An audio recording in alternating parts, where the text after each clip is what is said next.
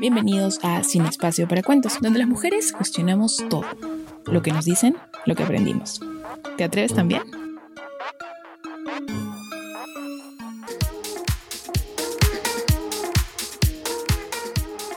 Hola y bienvenidos a Sin Espacio para Cuentos. Hoy tenemos un tema muy interesante y un tema en el que vamos a reflexionar harto. Es el tema que está ahorita, estamos en medio del contexto de la Navidad. Estamos haciendo cuentas, haciendo cálculos, tratando de llegar con los regalos completos, con los amigos secretos y con todas las reuniones. Y hoy vamos a partir del cuento que la Navidad es felicidad. Porque sí, nos han puesto por todos lados medios de comunicación, novelas, películas, que la Navidad es felicidad, es ese encuentro con la familia. Sin embargo, esta felicidad se basa en tareas que casi siempre recaen sobre las mujeres, desde el hecho de la decoración hasta la cena navideña y pasando por el tema de los regalos, ¿no? Porque siempre la imagen es la de la señora que sale con el super pavo, con el chancho o con el animal que prefiera. Entonces, es lo que hoy vamos a cuestionar. ¿Qué está pasando con las navidades? ¿Se puede vivir una Navidad en igualdad? Vivian, cuéntanos, ¿qué opinas? ¿Qué tal, Vanessa? ¿Cómo estás? Eh, una Navidad con igualdad, la verdad no lo creo. No creo que podamos vivir eso porque la responsabilidad sigue cayendo en las mujeres, en nosotras. Eh, ya sea la eh, compra de regalos, la cena navideña, no sé, hasta los intercambios en la oficina, en el trabajo, cuando se, cuando se iba, bueno, ahora también siguen habiendo los, los cambios, ¿no? Los intercambios de regalo, y sigue cayendo la responsabilidad en nosotras, ¿no? Entonces es un tema mm, complicado y resulta a veces tedioso para nosotras estas fechas, ¿no? Al menos a mí sí me resulta un poco así como que tedioso porque suelo ser un perfeccionista, ¿no? Entonces es como que sí, que tengo que comprar los regalos y si tú no puedes, yo lo hago. Entonces a veces siento que me recargo de más y termino la verdad llegando al 24 muy muy cansada, pero no solo física, sino mentalmente. Entonces es, es siempre lo mismo, ¿no? Sí, Tienes mucha razón en lo que en lo que nos comentas. Como decía, es una felicidad construida a partir de el trabajo de las mujeres, ¿no? Porque casi siempre es sobre quienes recaen las, las, las fiestas y independientemente de si tú hagas la cena o no en tu casa, tienes una chambaza que ya casi siempre está asociada a lo que es pues la mujer. ¿No? Y en general, o sea, nadie se pone a pensar a quién le vamos a delegar eso porque el estereotipo de género ya te lo dejó a ti marcado. Y son estos estereotipos los que también seguimos construyendo desde el tema de los juguetes, ¿no? Si uno va a un supermercado, a un centro comercial, te das con la, con la vitrina gigantesca rosada llena de muñequitas con bebitos y con licuadorcitas y con cositas para hacer en la casa con ollitas para las mujeres. Y para los hombres, pues carros, soldaditos, legos y cosas que de repente estimulan la creatividad que tienen ellos. Sin embargo, a nosotras nos condenan a hacer unas mini, mini amas de casa, que no es lo que todas las personas elegimos, que no es lo que todas las mujeres queremos ser. Entonces hoy vamos a cuestionar ese cuento que nos han dicho sobre la Navidad y les vamos a invitar a que también reflexionen con nosotras y si pueden se pongan a hacer las tareas y empecemos a dividir y a armar un buen equipo para que esta felicidad de Navidad no se base solo en el trabajo de las mujeres, sino también en lo que toda la familia puede hacer. Para finalizar, les vamos a recordar que estamos en Spotify, pueden seguirnos, pueden, pueden revisar todos los episodios, si están yendo así, están en Lima y están en pleno tráfico, señores, se van a demorar, si están en carro o en taxi, se van a demorar, así que escúchenos un ratito. Y también síganos en las redes sociales, estamos en Facebook y en Instagram como Sin Espacio para Cuentos, así estamos. Así que acompáñenos porque vamos a conversar hoy mucho sobre la Navidad y los cuentos que nos dijeron.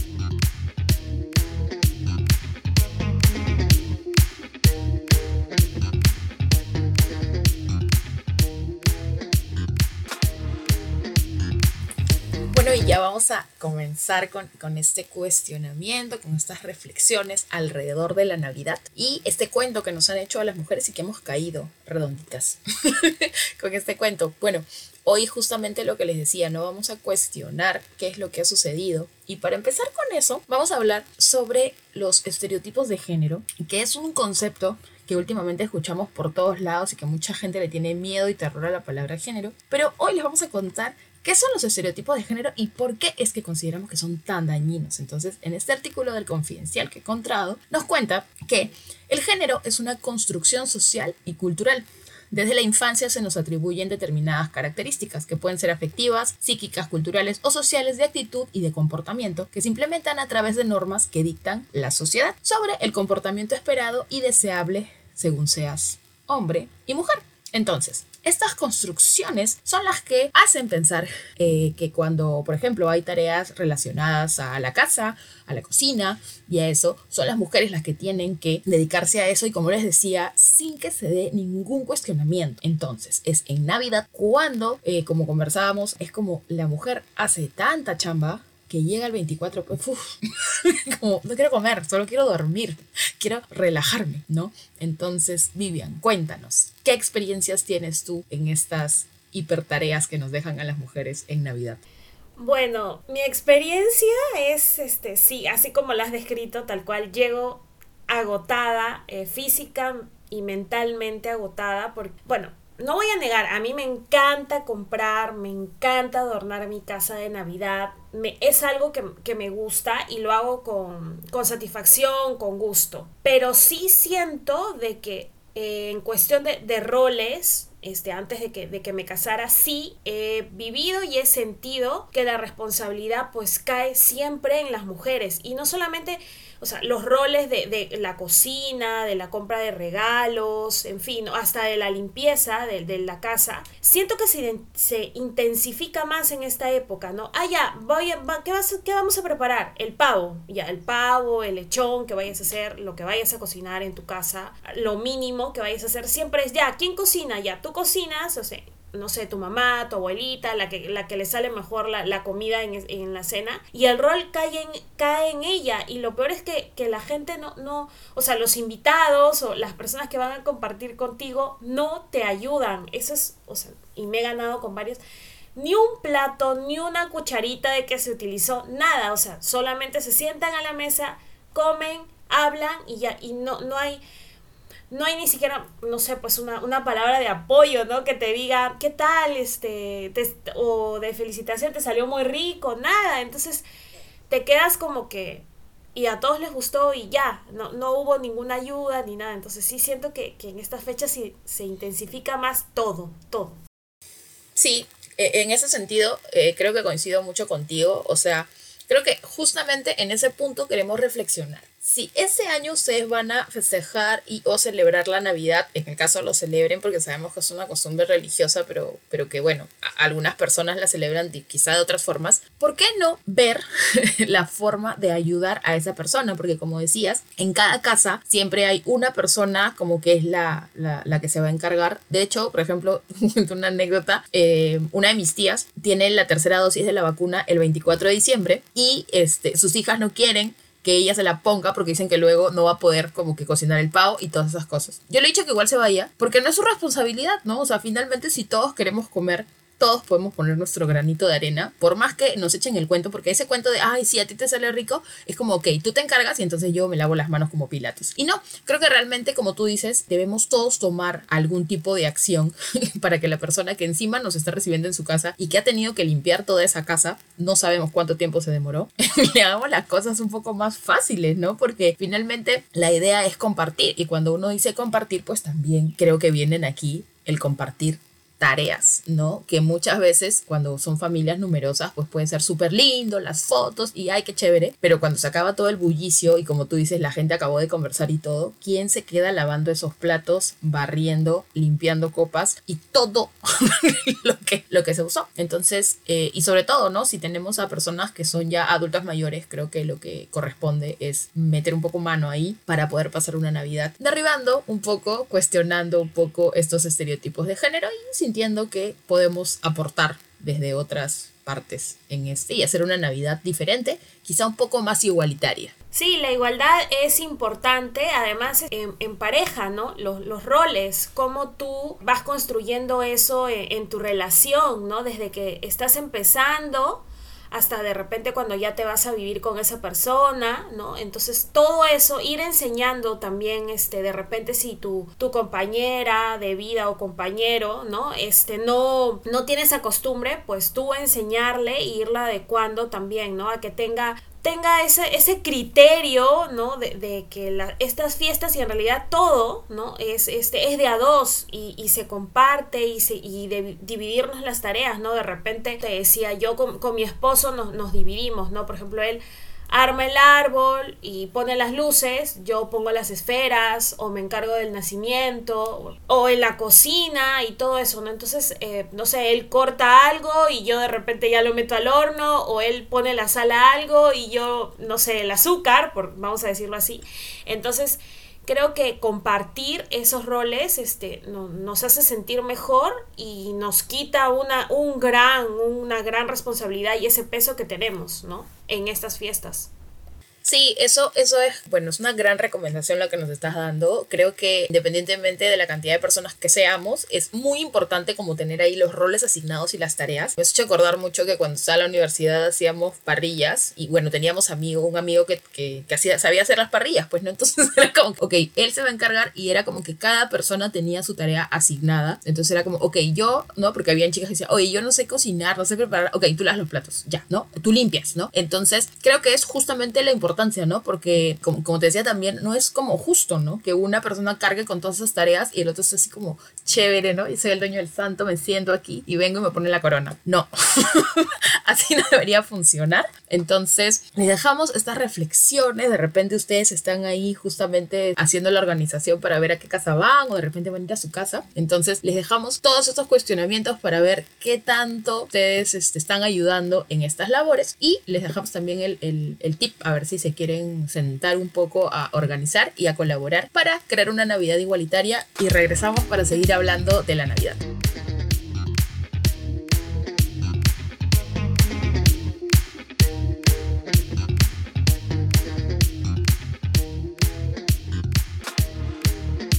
Bueno, y seguimos en este cuestionamiento eh, en Sin Espacio para Cuentos. En esta parte queremos hacer mención a que la Navidad era o es una festividad religiosa, de hecho nosotros eh, lo teníamos muy en cuenta. Sin embargo, de un momento a otro, porque no sabemos en qué momento pasó, esto se convirtió en un consumismo, pero así desesperado, y creo que cada año es como más consumista, ¿no?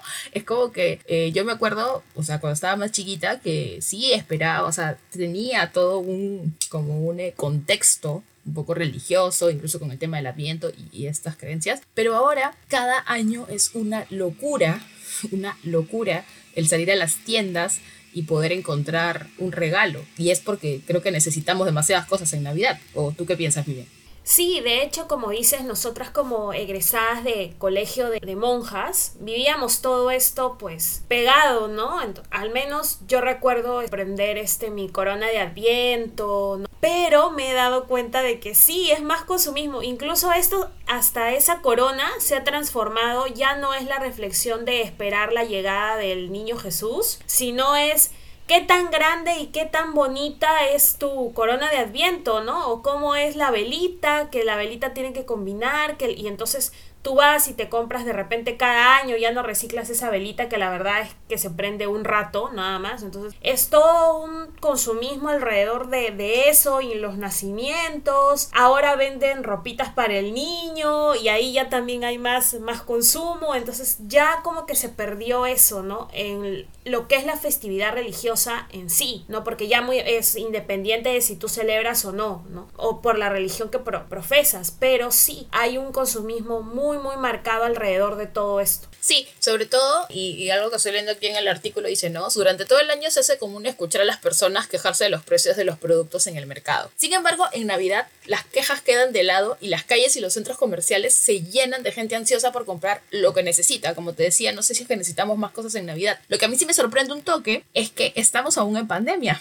lo que quiere decir que debemos seguir cuidándonos, ¿no? Eh, salvaguardando la salud por encima de las cosas que de repente necesitamos, ¿no? De hecho, el año pasado estábamos en un contexto completamente diferente en el que no teníamos vacunas, en el que todo era muy complicado, no podíamos ver a nuestros seres queridos. Hoy ya estamos vacunados, digamos que un poquito con, un, con una dosis quizá de refuerzo para, para poder mantenernos. Creo que en un contexto en el que hay una crisis económica, una crisis política que es constante, sí deberíamos ser un poquito más como cautos al momento de gastar, si bien es una festividad, creo que sí, el exceso de consumismo no nos viene bien y creo que si bien le viene bien a los bancos porque nos endeudamos, en el bolsillo de muchas personas puede ser algo muy, muy perjudicial. Y en ese sentido del consumismo, vamos de una vez así a las vitrinas que encontramos en los centros comerciales y los supermercados, que siguen reforzando los estereotipos de género respecto de los regalos que se le pueden hacer a una niña y las que se le pueden hacer a un niño. O Vivian, ¿tú qué compras cuando sales a comprar regalos para, para peques? Yo pregunto, prefiero preguntar a la mamá del niño qué es lo que necesita y de acuerdo a eso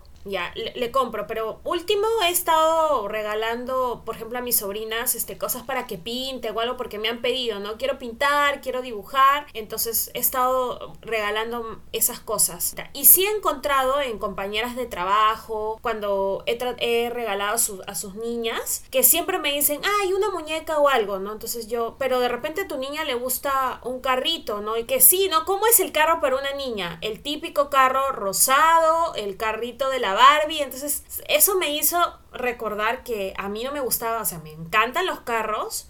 Y de hecho de niña me gustaba mucho y no me gustaba el carrito rosado de la Barbie. Yo quería el carrito que tenía mi amiguito. O sea, quería ese carrito con ruedas este, gigantes, con colores extravagantes. Entonces, hasta en eso también este, existen estereotipos, ¿no? ¿Cómo es el carrito para una niña? ¿De qué color tiene que ser? Justamente los, los estereotipos, o sea, ustedes no me, van a, no me van a dejar mentir, los vemos a cada rato. De hecho, hace un mes fue el cumple de mi, de mi sobrina yo sé más o menos qué cosa les gusta a ellos como para regalarles. Y casi siempre trato de retar un poco su imaginación, lo que les gusta, como tú dices, con el tema de las pinturas, les regalo manda, las cosas así. Eh, pero mi sobrina este, ama las Barbies también, pero también las muñecas. Entonces siempre he tratado como de llevarle muñecas que sean diferentes, porque también vemos que las muñecas son como súper blancas y súper lacias y súper rubias. Entonces ahí también es el mensaje que estamos dando a los niños, ¿no? Eh, de, los cuerpos, de las formas, ¿no? Entonces eh, me fui pues a, aquí, pues, ¿no? A los centros comerciales a buscar así como yo quería un peluche para ella. Entonces yo estaba buscando una, no sé, pues una muñequita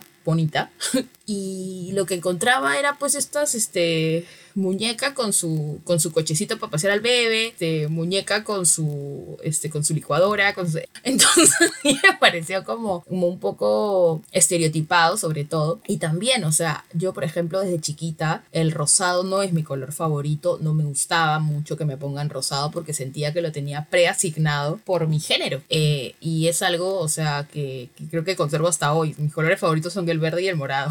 y nada que ver con el rosado. Entonces sí, creo que eh, en nuestro rol de padres, de tíos, de hermanos, de, no sé, primos, tenemos también que estar cuestionando qué es lo que, lo que le estamos regalando a, a un niño, porque en la mayoría de los casos lo que estamos haciendo es educando un poquito y reforzando, ¿no? Ciertas conductas que ellos puedan, puedan tener. Y esto creo que en Navidad es bueno también ponerse a, a reflexionar y no simplemente, ay, es una chiquita, ya compré una muñeca, ya. O sea, no es así.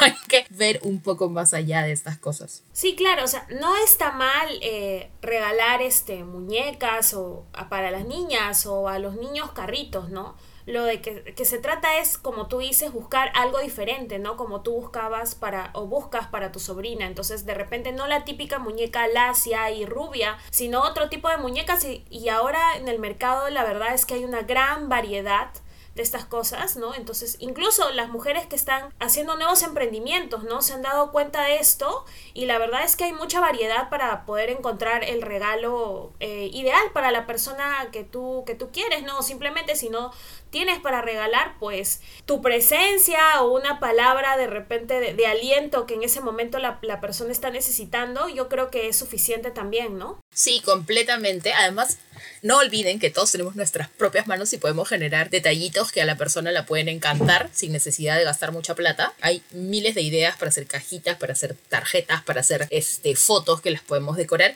Creo que esas cosas no hay que irlas perdiendo en, perdiendo en el tiempo. A veces una, este, no sé, pues es como que, ay, si tienes esas, esos detalles con tu pareja, pero no necesariamente lo tienes con tu hermano, con tu mamá, con tu papá, no sé, X. Y en realidad son cosas que uno aprecia, ¿no? Porque de repente, claro, vas a comprar alguna cosita y también puedes, pues, no sé, decorar algo, hacer algo con tus propias manos, que a veces es mucho más chévere y tiene un, significado pues un poco más sentimental, ¿no? Y sobre lo que comentabas de los emprendimientos, sí, eso sí es un súper consejo que les vamos a dar, por favor, si van a comprar y así tienen demasiada plata y necesitan todo, entonces busquen los emprendimientos que pueden estar en su distrito, recuerden que hay muchas personas que se han quedado sin trabajo y que están vendiendo diferentes cositas para ayudarse, para, para, para estar bien, para, para poder sostener a sus familias. Entonces, hay diferentes emprendimientos y bueno, nosotros les vamos a dejar en estos días algunos por ahí que, que recomendamos que ya hemos usado para que ustedes puedan comprar lo que necesiten, como decías. Y también otras cosas que se están vendiendo, como bueno, las, las chicas que han sacado sus marcas de, agendas, eh, café. Entonces, todos los peruanos creo que han sabido reinventarse en esta pandemia. Así que sí, si tienen que gastar algo y si van ahí, tienen un presupuesto, pues comprémosle a los emprendedores, que creo que eso es bastante importante. Gracias por escuchar este bloque. Espero que hayan seguido cuestionando y estén anotando ahí las cosas que van a, que van a comprar si es que ya no las compraron o si es que le faltan últimas. Y venimos, eh, quédense ahí porque ya volvemos con el bloque final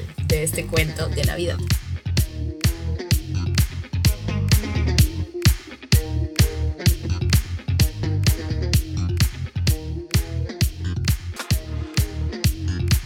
Bueno, y ya estamos en nuestro último bloque en el que seguimos hablando de los cuentos que nos han hecho en Navidad. Ya hemos cuestionado muchas cosas y ahora vamos a hablar de un punto súper importante que, que, no se puede escapar y que también está muy, muy relacionado a este tema de Navidad y es el tema de la salud mental. Eh, como les decía, estamos casi en el segundo año en medio de una pandemia en el que hemos perdido seres queridos y en el que por una u otra razón, porque también con este tema del consumismo hay mucha gente que simplemente no tiene, eh, digamos que los medios para, para entrarle a todas estas compras navideñas y también puede ser que caigas en un tema de, de, no sentirte bien en Navidad, de simplemente hacer algunas cosas que no, que no quieres hacer, ¿no? Y creo que justo estábamos consultando con un artículo de Salud con Lupa, una columna eh, muy interesante de un psicólogo de Álvaro Valdivia, que pueden, pueden revisarla en, en, la web de, Salud con Lupa, en la que se habla de cómo manejamos este tiempo si es que nos sentimos mal en Navidad. ¿Podemos sentirnos mal en Navidad, Vivian? Sí, claro obviamente está permitido sentirse mal y